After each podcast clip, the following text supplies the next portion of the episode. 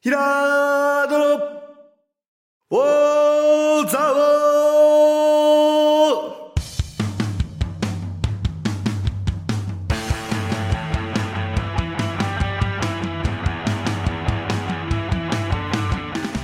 ーひらーどの、おーざおーこの番組は、蔵王で生まれ、蔵王でハーブ農家をしているヒラード兄弟が、蔵王のこと、映画のことサッカー漫画のことをゆるく時には熱くそして仲良く語り尽くす番組ですぐー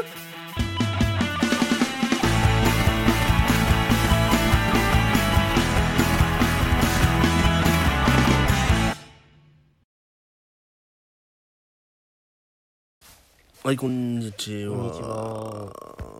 えー、9月最後です。なんかいい感じの天気っていうかね、気候ですね。そうですね。あの暑くもなく寒くもなくうん秋が一番好きかもしれない、俺今。あ、そう。春忙しいし。そうそうそう そう。秋はでも魔の10月がありますよ。まあ、あの10月あるけど、ま あ、単純だからさ。まあね。数があるだけだから。まあね。もうどうしようもないし。ああ、そう。俺はどうしようもないし。あそうね。そういうこと そうそうそういうことね。どうせアルカス出すしかねえから関係ねえとこそうね。別に、まあそうそね。んなには単純だから。失敗、あの、失敗さえしなければ。あの、そう溶けたりなんそかう。だね。それがさそれ、だけですから。まず。今見てると別に。まあ大丈夫そうだようんね。大丈夫そうですね、玉ねぎの苗を使っはています、毎年玉ねぎの苗でいろんな嫌な思いをするんで。そうそう毎年心配なんだけど。 今年は大丈夫かな。まあああと台風とか来なければなあれ値段の話とかしましたしてないですしかてないですよ。してないですか、まあまあうちのねあの話ちょっとあれなんで米の話で、はいちょっと農作物の話をちょっと今、なるほど。しようかなと、米がね、今年安いんですよめちゃめちゃ、もう例年より例年だとまあ1万まあ概算金って言ってですねまああのあくまで概算でもらえるというもう出したらもう概算でもらえるんですよに米って前金でね。そうう売れてなくてもそうだね。在庫でもそれって素晴らしいことですよねそやうっぱだねり農家にとっては。そうだね。で農協さんがそういう行動をしてくれるんですけど、うん。でまあでも結果売れてもオンになることってあんまなかったりとか、うんあとす半年後とか1年後にうん結果売れましたって言って通知が来てちょっとまあ200円とか300円そんなもんなんだ。とかなるぐらいなんですよ大体もう外債金である程度相場は決まってくるってことです結局俺概算金ってあくまで概算金だからさ、そのもっと売れた分もっと高く売れた分に関してはプラスで組んだと思ってプたラス来るよでもで結果でもその幅が200円じゃちょっと大したことねえなと思っていや俺でもそれ1000円は2000円違うのかなと思ってたんいだけやどそれぞれはまあ四十その年によってももちろん違うんだけども、実際は、だってもう古いわけじゃないですかある意味狛いっていうか売いれやたまあ時そのうだけどねえだってそれってもうとりあえずこれから売るからっつってねこの金額とりあえずいやー払払っとくから前金でっていうことかなと思ってまあそうなんだよ制度としてはそうだよね実際はそういうふうにあんまなってないと思うという、あでも実際そうだよなあと実そ際のは後こうなりましたっていう報告受けるわけでもねえんだろうなあれいや後で来るんだろう来んの通知そんぐらいだよっうて、んでもさしばらく後で来るって言ってたよそうだよねだってもうそれって在庫さあでりまもすよ高く売れてたとしたってこんぐらいでしたって言うともねでも下手すると、まあしょうがねえけどそれはだから概算金ほとんどはそうだと思ってるしかないってことねまあねそっか大変だなじゃなきゃあんな騒がないでしょいや後かいらやでもそれ来るか下がってでも後から来るにしたって概算金が低かったらそれ以上そんな上がんないことは間違いないじゃないですか上がり幅って大体決まっていくからさらもっと下がるってことないのかねっていう逆に言えばねそしただかららそうなったらあれでしょもうそうそうかぶるしかないんじゃないのかぶるしかないさですすがに、うん、多少かぶるしかないんですだから農協さんはね資本あるからいいんですけど農民にはそれができるんですよあノミネはねノミネはね、はいねそうだね私が所属してる農民連っていう農業組織は独自に、えーお米集めて、農協とは別な形、別な形じゃないな同じ形なんだけど自分たちでまあ販売先をね、うん組合として見つけて出してるんだけど、まあな一応農協だって一民間だからな一応そうそう一応は同じだよね そうだ資よね本量が違うだけ大きいか小さいかだけの話だよねそうそうそうそうそう、あのーまあ、農民連出すと検査料が500円た、えっと、かからないので、自分でやるから、うん事務局長自らん検査するから、500円安く、えっと、なるほど高く買え高く買えるっていうのはあるみたいだよなるほどね、農協だと500円どうしてもかかっちゃうみたいで検査1等前2等前ん3等前ってあの検査ね検査の自前で500 自分円でやってんだあれ事務局長自前自分なるほどでねあのそれぞれはもちろあもうあん資れ格があまるんあですよそうなるほどねだから自分で抱えてる人ってことだ普段事務局やってる人そうそがうそうそれをやることでそう自分のなるほど組合の米は自分で見るっていうなるほどそれだなんか粗利っていうか多少500円だか金額をね500円500円なるほどら農協より500円高く買えるっていうなるほどのがうん売りなんです、強いなまあ、でもそれを原資にして、うんまあ、やっぱりその基本最終的にはねその今のその農業政策なんかをこう、変えていきたいっていうための原資にまあねするために売ってるんだよね自分たちの会員の米を、うん農協でもあれだよねでも農協の概算金が下がると結局それは下がってくる差がありますねで逆に今高く売ればそうねだ高く問売れ屋ればがねだ問屋がそんなことしないんですよまず概算金まあそうですよねかける何割で売るでしょ問屋は農民連が問屋に耐えられず自分で売れるようになると違うんでしょうけどそんなことはなかなか難しいってこといや無理でしょそれまはあ実際はなそしたら農協が取るもんだってまあ無理だ よなそうねよくむしろ付き合う理由があるのかと俺思ってるから農民連からね買う理由があるのかとそうそうそうだから問屋もそれぐらいの気持ちがないと無理だよねそそうそうなうるそとうそうなんですうんわざわざそんな小さいとこからさそうなんですよね買う理由ないもんねまあ出どこをしっかりしてるっていうのは言えるかもしれないで別に農協だって似たようなもんでしょだってまあね農協だってしっかりしてるっていうかさなんていうのまあそうかうんある意味ねあと人人だからその考え方とかそういうのに賛同しないとあんまり、そうやっぱわざわざやることはねえんだろうなならメリットデメリット企業的な考えでうちのお米がこういう製法にこだわってうんぬんとか、うまいまずいっていうよりは、と地域全体なりば宮城県の米の単価がっていうような状況、そういう見方をしてくれるじゃないとちょっとうちの会員を通して売る意味があうちのか組合を通して売る意味がないかもしれない、なるほどねちょっとなんか結構ねツイッターとかも最近よく見てるんですけど、結構阿ビ共感ですよ米農家さんはあ勉強阿ビ共感ってもう大変っていうかさあうわこんな値段じゃーみたいな話ですよ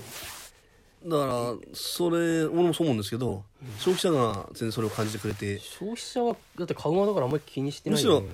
あのポケモンの投稿で見たやつであったねねあれひどいねあれはね、相 場下げ、相場下がってるんだから下がりませんかっていう。そしたらポケマルを通して売るってことには、何のこの意味もメリットもいや。そもそもなんでポケマル売ってるかって自分で値段つけて売れるのが一番いいんだっていう。でもそれだからだから値段だから別にあなたから買うから安くしろってことでしょこの人は買う人はね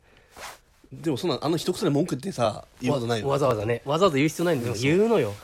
言うのようちに来てもそうじゃんなんかそうだよ握ってくる人大体あの商売下手だねとか言ってくるじゃないですかいや商売下手も何も俺別にあなたに売んなくたって困んねえんだよって話なんだけど本当そうなんです ねあの別な人に売るからいいですって話なのになんでそんなさなんかわざわざ文句言って帰ってくるのかなと思うよね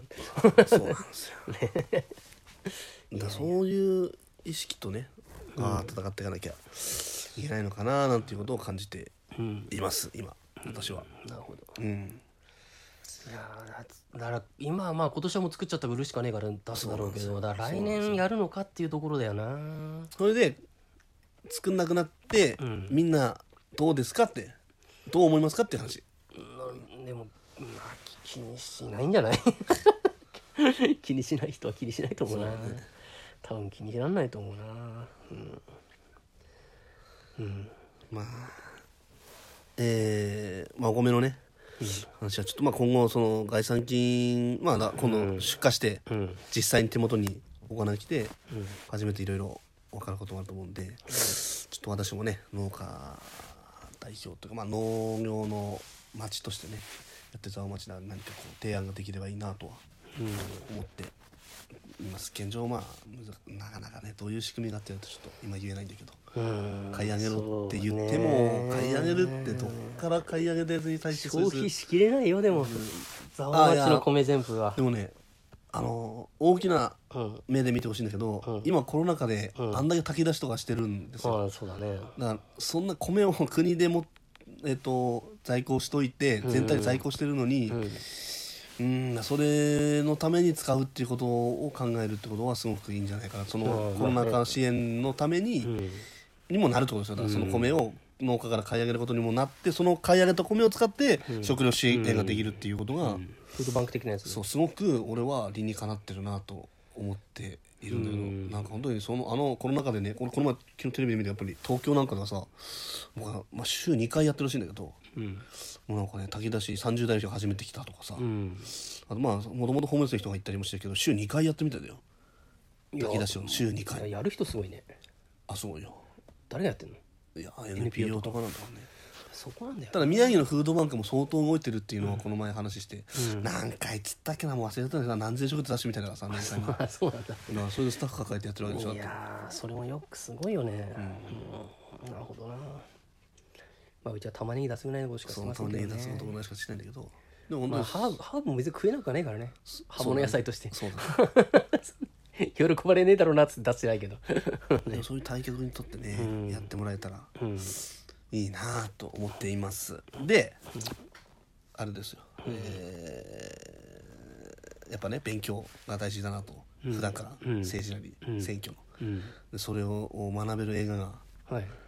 だと思っていった、はいあの「スイング・ステート」っはいていう映画が今やってまして、はいえ有名な俳優さんとかいあましたよれねあれだあれあの人スティーブ・カレーってあの人だよあのあの人あの人フォックスキャッチャーとか全然わかんないです40歳の童貞男の人全然わかんないですえあの映画知らないで40歳の童貞見て男ないですそうか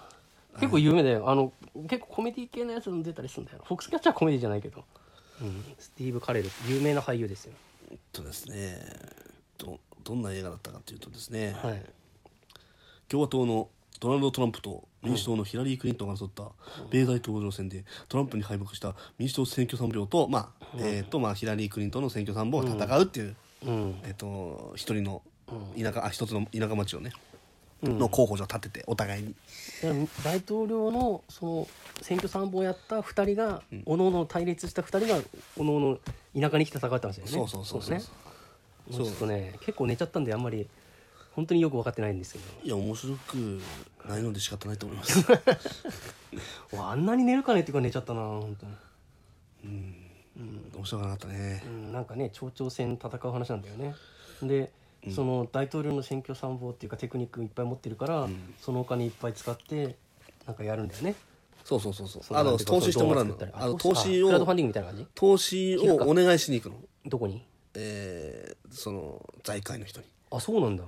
あそうなんだって見てないね見てないいね行って行くのそれって町長あの町長候補連れて軍人を連れてでそれでそれ取ったからって何の意味あるのそのなんで投資するんだその人たちはなんでなんだあ大体そもそもなんでういうあそ文こ化あそこの町そういうであんな戦いになったのいそういう文化なんだよやわけあそこで町長選起きたのは分かるんですけど、なぜあの、ね、選挙参謀がおとおのおのぶつかるくらい大きな大事になったのかなと思ってなんか結局その最初その民主党の人が主人公なんだけど、うん選挙参謀で、田舎から変えていかなきゃいけないっていう、うんまあそねの意識をね、うんで最終的にでその,、まあ、その候補者に惚れ込んだっていうか使えると思ったのが一つのきっかけなんだよねあ候補こ者のなんかこう看板になるってこと YouTube 民に主党の民主党の候補そう民主党の候補そう候補者が自分の田舎町をこう、の政策をこうすごい、うん農政とかディスったやつがあって、それを YouTube に上げてるのを選挙参謀が見て、こいつ使えるっつってこいつを田舎の、あの民主候補者にするしわかるよて支持を広げるってことよ言ってるのそれ田舎しかなんないじゃんそれってじゃあそれじゃそれ国を政つなが国る政につなげようとつすながるるっっててここととよよつながるつながんだねるだってそうじゃん今のだってあーこんなこと言うとあれかもしれないですけ補欠選挙ど、とかまあ、村井さんだってね、まあ、自民党員ではないけども、んね、あの今無所属として立つけど県知事選に、うんで結局は自民党員として昔はやってて、うんまあ、今宮城県民でじ無所属でうん立ってながらもやっぱり自民党とで一緒もそにれやがる国わけ政に影響しそれじゃないですか、まあ多少すんだろうけどなんか分かるよでも全部じゃんそれ言ったらなんであの町長だけなのって話なのよそれはだってその選挙さんも目つけたのがその人だったから確か俺は それだけ俺は言えないよそのいやそれ いやなんかそうだよ、ね、だからあれさと思ってそうなんだよなと思ってこんなこと言ったらずもうな全米でですごい優秀だったのしかもそのその選挙あの町長自身もなるほど思いがあってで最終的には騙されるわけじゃないですかその選挙さんも、まあそうねもうネタバレなんかもうしまくりますけど、しまくるんだはねい、騙されるわけないですよ結局、まあね街ぐるみで、うんねあれは私が作戦だったって言ってさ、うんそうねね、金だけ投資させて街に、うっんていうねそういう流れを作ったってことなんだけどさうんなんで投資家がそこに投資活投資活動だったのか分かりませんそれはそれは民主党の顔ってことじゃない看板そのあのなん人かのパーティー行くがのよ献金パーティーみたいあなあーなるほどねはいはいはい、あるよねそうそうなんですよなるほどなまあでも将来そういう接種するかもしれないってことですよねおそらくそれは一回とりあえず町長だけどあネタバ今レですけど後もっと上に行くみたいなイメージで応援してたのかなと思ってひょっとしたそらこまではちょっといや国政レベルだと言ってたよああその人そんな間がふうに思ってなかったけど、ん思ってなかったけど国政レベルだ、ん国政レベルだったみたいな感じの言葉はありましたね、うんなるほどねでそれではそう意図そこまで意図してないけどと、うんまあねなんかあれ行き当たりばったり感だよななんかで最終的には娘が町長になるわけじゃないですか、ああはいはいはいそうねねでそこの投資した金もらって、ううんがうがうがうが集まねる町の公共事業に投資するって話ですよねうがうがっていううんそういう話なんかもやっとしたなあれなあとこれ途中さ、あれこう支持率出てくるじゃないですか、何パーセント何パーセントって変化するじゃないですか、あれ何やったら変化するとかあ出てれはですねはい何をやったかっていうと、はいその使っその投資されたお金で、はい超優秀な、はいえー、とデータ班をうん雇いまして、はい裏で10人ぐらいで、もうその情勢町の政局をうんわかるよ調べるっていう仕事をして調ますべてそのけそれをどう使うんでこすっちか東のこっちには子育て政策、ん西のこっちには労働者言政い策方を変えるってことねそうなるほどなっていうことでるほどやるみたいですよそういうことやるみたいですよあでも田舎に住んでる人がそんなデータ持ってんじゃんと思うんだけどね、町長例えば町長候補自身がそれ持ってんじゃんと思うんだけどまあ国から来るからそれ調べなきゃいけないけどだから本当は持ってなきゃいけないのに、持ってなかったそうだよね持ってないそうそうそう持ってないっていかまあ町長候補まあ候補だからなあくまでなそう調整熱候補ものない人かっもてでも大体の国民性なんつうの調そ整のの地域性わかるでしょだって蔵王だってあるじゃんこの辺はこういう人がいてこの辺はこういう人ってある程度あるじゃないですか、まあねあの観光東が出たらじゃあ観光系の話しますかとかさ宮行ったらじゃあそのねあのサラリーマン系の人も多いからそういう人なんつうか話ですかねみたいな話があるからさ本来はそこにずっと住んでる人はそれ絶対分かってるはずなんだよなと思ってそんなしデータが出てこなくていもやーだからねまあ俺だからは本当に選挙やってない人の話なんだよ実そうですあのだってさ実現したい うん未来を語って、ぶつけるっていうようなうん話にしてほしかったんだけどね俺はねまあね それが青臭すぎて、ん通んないけど、んその町長の演説が良かったから、まあ、投資してもらおうなんだけど、うんね、私と私の町にはねえー、とこの金をもらう価値この金をうん得れる価値があるんだと生かせられる価値があるみたいなうんなるほどねことを熱くね、でうん今あおあかしいと俺は思ってると、それねでお金うんうん何なんだお前らはと、金金金金言いやがってっていう、っその方に自分からもらいまあいいやていうことなんですよそうですよね不思議そだれよねはだから演じて、うん、なるほどねう上ま回くらなうかまったくうまく投資させたってことですよねそうそういやね俺が期待したのはこのその大統領選の選挙参謀をするね、人たちのその頭脳戦があるのかなと思っ俺たんもで思すっよてましたその頭脳戦全くない俺も思よってましねたそれが勉強したくて俺あの映画にそうですよねなんもないんだよねねだから俺は去年の町長選挙ではい新人候補の、はいはいね勅使河原さんはいがはいどうすればうん勝てたのかっていうのなるほをど知りたかったのその映画から ねまず東京から東京からデータ班12が出てきそうてなんかデータ班そういうとこねちょっとバラった話 だからデータ班をあと動画ねそうあのかっこいい動画を作るあの確かそれぐらいしか覚えてないんだけどそうドローン使えばよかったなまずいねやいや。いやーだからそれじゃそういう話がね勝てんだよ欲しかななんもなんかヒントもないしななんかなんかピンとこなかったなあのベローンって舐めた瞬間だけがちょっと何ベロンってあーあの女の人があよくわかんないねよくわかんないけどなんかエキセントリックな女の人だなそーのっていう関係性もわかんない今もそうだよねそんなに冒頭でそんなにあの二人の絡みないじゃないなないんかねないのそうなんだよねほら意外にやってる描写ちゃんとしないとさそうしたらそさこはじゃあ想像しなさいってことだろうねまあそうなんでしょうけどねでも結構無駄なシーンいっぱいあると思うぜでも正直無駄な話いっぱいあるねあとあの町長の娘とちょっといい感じなのかみたいな感じ出す感じも嫌なんだけど、まあ、それだったらあれの方面白かったねアバターのやつねアバターですねアバター俺ホルツに見に行った大柄その話はしないあーとあれ思うあれねフリー以外そううんフリーがフリー以外ねしたフリーがしたかな覚えてしたんじゃないあれ面白かっあたれの方面白いよな、実際じゃなくてもそうだね、しかも別に何も問題意識がないような気するんだよなあれ結局選挙資金って投資されてるけどどこに使われるか分かんないんだぜっていう話だよねあーまああれって実際はそういう状況になってるってことはまあそういう話だよねだからそれをた多分問題提起として出したくて多分やったんだと思うんだけどだとしたらあんないいことに使っちゃダメなんですよあの公共事業とかねだからどっちかっていうとこのどっちかっていうとあのお金をどんどん私欲に使って破滅する話やつの話を描いた方がよっぽどこういうふうに使われるかもよあなたちゃんと投資してるかもって言ってもなでも選挙に投資するなっていうキャンペーンするのも変なんだよなでもそれもどうかと思うしなメッセージとしてあれってだからなんかあれみたいなもんじゃんなんか本当に政党助成金に近いようなような感まじあるっていうか、ねせまあでも一応あれ個人と金はでもあれいっぱいお金出すわけでしょでもあの文化は素晴らしいと思うんだけどあなとマスコミが、うんじゃあ金出す出さなくて問題はじゃあマスコミが情報の確認をしないで、うんえっ、とその情報操作をしてるってことが問題だっていう話になってるんですうんあよあそっか噂話流してそたうんだっけ噂話だからいきなり私はあの選挙さんもいきなり私はここの町出身ですって言ってる、うん出身じゃないの、うんうんでそうやってそのあそれ流しちゃうんですよねそのまま鵜呑みに生放送で言っちゃうからああなるほどね消しがな消しようがないんだそうなるほど出間流せるってことかああ印な象るほどなでもトランプの時そういう問題になったよね、うん、本当かどうか分かんない話にしちゃっていいみたいななるほどなだから情報の確認をしないから、うん実際はだからあれはよ、えっと、その町長派とうん反町長派はつながってたわけだ、うあのん町、まあそうだねそうやってその人でつながってどうせ勝つ気もなかったのに、うんあのやってたっていうまあ、それはまた別の話ですよでもそれはもそういう情報が適当な話とはさ情報が適当じゃなければそういうことがだからちゃんとマスコミがちゃんとしっかりしてればそこの情報もちゃんとしっかりでもこれ手組んでんのは分かんないでしょ調べたってそれは裏でやってんだもん黙って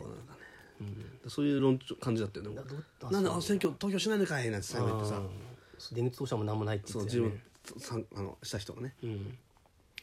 まあこんなにスイングステートの話で盛り上がるとは盛り上がってるちょっと文句言っちょっと文句言ってるだけだけどうんじゃ選あ挙を舐めてますそうですねね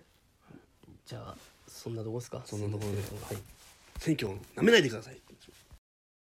はい、今週のネットフリックスのコーナーということで、はい今日は、えー待望のはい待望のセックスエデュケーション3、シーズン3ねねもう長いよねもう何年前から始まったんだろうね本当ねあの子たちもちょっと大きくなっちゃうじゃんねでも覚えてるもんだね顔はうん、覚えてるねまあちょっとね話の内容特徴的な顔が多いよね確 かに本当にうんそうなんだよもう1週間で見ちゃいましたそうね8話しかないからね8話も8話しかないって本当だった ら月9だったら8週かかったんだよそれ まあそうなんだけど、こんなこと言ったら韓国ドラマ20時間あるやつ2週間とか1週間で見てんだからどうなってるんだこれうんなんかここれが正しい方向なのかどうなんだっていうそうねあっという間に消費されちゃうんだよな次々見ちゃうからねそうなんだよね忙しいよだか忙しいそうねら頭の中忙しいよあれさ日本語訳あるからいいのよあそうだね吹き替えなんか流れ見れちゃうからそう,、ん、そうなんですよ結構見ちゃうんだよいやまあまあどんな話ですかって話まだ見てない人いっぱいいますからいると思うんでまあ1シーズン2シーズン見てもらえばいいんですけど、うんまあそこまで含めて考えるとまあそうだな、えー主人公の清和の男の子が、えっとまあちょっと学校の不良と組んでそうだね性の悩みをセラピーにするっていうそうだね話ですね。そういう話ですそまあ、 そこからまあ重大の悩みとか、そうですねまああと今回は多かったのはまあジェンダー、そうねまあ問題をすごく取り扱って多て、かったなもうなんかクラス全員ジェンダーなんじゃないかっていう。そうねなんかこう LGBT なんかそうそうなんですよねやたらむしろ普通、なんていうんですかね異性愛者の方が少ないんじゃないかっていうくらい、うんそうなんかね そういう感じだよねみんなそうだねでもまあ実際少なからずね、んあることなのかもしれないですようね。んそうそあう、とね、やっぱりこの未熟な知識で結局その、うんうんいやあるね性をそうだね語っているっていうところにやっぱり問題があるのかなと思っていてミルバーン先生っていう、まあ、主人公の、お母さおん母さんねがまあセラピー、うんまあ、性のセラピーやってるんですけどもっと本業でねうんでやっぱりねあのシーズン2ではその先生が、うんあそのお母さんが、ん臨時講師になってくれて、うんあそうだねこう生徒がねすごいくだらないうん性の悩みでご相談していってこう、うんすごくそうだねあの解き放たれてるというう、んくというかねそういう姿を見てねあやっぱこう思春期っていうのはそういうもんだからなと、日本ででも日本でこれはまあないだろうないなだろうなないだろうねないだろうなああいうことやってる人もいるのかねいやいるんだろうけどねでも多分あんなにオープンじゃないと思うなでもまあほら今シーズンはさそれをそうじゃないよっていう形でして、全部そういうのに蓋をする方向で動いた結果、結構いろんな熱い大変なこと現場ではやっぱり分かんないからこそ無知だからこそ起きるいろんなことがあってやっぱまずいよねって話にあと性以外のところでやっぱ自由とまあそうだなそれもあるなこうなんつうの表現っていうのかなでもねあの私服の学校いきなり制服にしちゃったりとかねそうそうそもう俺らはもともと制服だしなと思ってなんかねあと制服の着方がどうのこうのってまあこれ日本じゃ普通なんだよな確かになと思 ってなんか割とねそうなんだよなあれを見てね気づいてほしいかもしれないねうんそして学あの映画では、もう本当に同じ校内ですぐ特会引っ換え、そうですねパートナーを作っちゃうんで、そうだねあほんのあれなのかみたいな、まあでも後腐れなければねうん、まあなそうなのよモテる人は後腐れないんだと思うよだって次々いけるからモテないやつなんだよきっと後腐れないオーティスが一番のおそうだよあいつモテモテテだもんなあいつすごいよそうだよなオーティス何がいいのかちょっと俺にはわかんないないねあのやっぱちょっとダメだよね全然わかんないざという時本当役に立たないし俺にはマジでわからないえ でもちょっと優しいじゃん優しいちょだっけと優どしいじゃんちょっと優しいオーティスより優しいやつエリックが一番優しいですエリックは優しいね エリックでもあのあの女の子好きじゃないからしょうがないそれは、うんエリックはいいやつだけど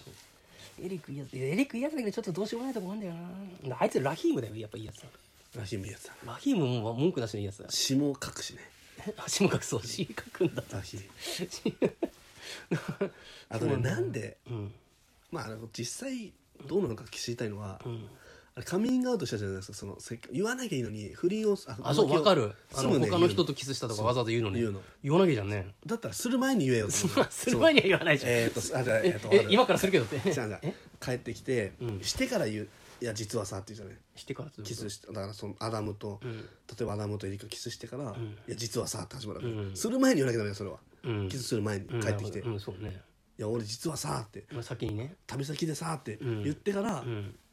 でどう思うって聞いて、んいやそれはいいですよ悪いですよっつって、うんするのなんだけどもうしてから、んいや実はさって言われてもさ、 もうじしょうがなくねでもそれで それでごまかせなかったなゃあ言わなきゃいいじゃんって思うしでも俺もなんであれ言う必要あんのみ言んわななきゃみんな言うよみんねな言うあれな他のやつでもそうなったよね罪悪感があるからなんですよ多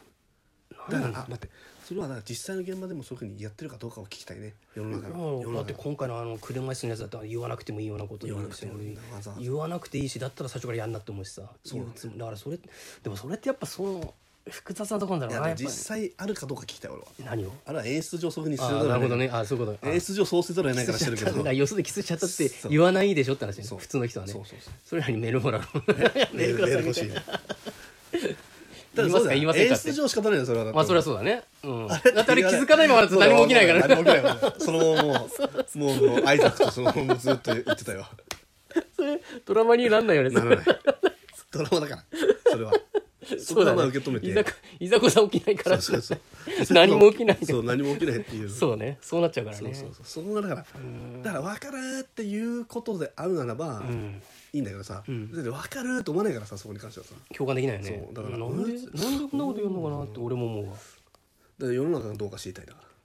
らそのゆ報告するかどうかってことでしょわざわざそうわざわざだから不倫したのにわざわざ不倫しちゃったら言いますかって話言わないよね言わないの言言わないわないのが一番いいんだとそしてそだれからでも言うぐらいのやつだからいいやつってことなのかな言わないのが一番いいって今言ったら俺も悪いことそうでなやばいのかねなわかんないけどと待って両親の呵責があるかどうかってことですよねだから言わないのそがいういでも両親でもだからそこギリギリなんでしょうねだから両親の呵責が悪くだったら最初からすんなって思うんだけそうそうなんどですそんなに割り切れるもんじゃないっていうことなのかもしれないからそううん単純じゃないというか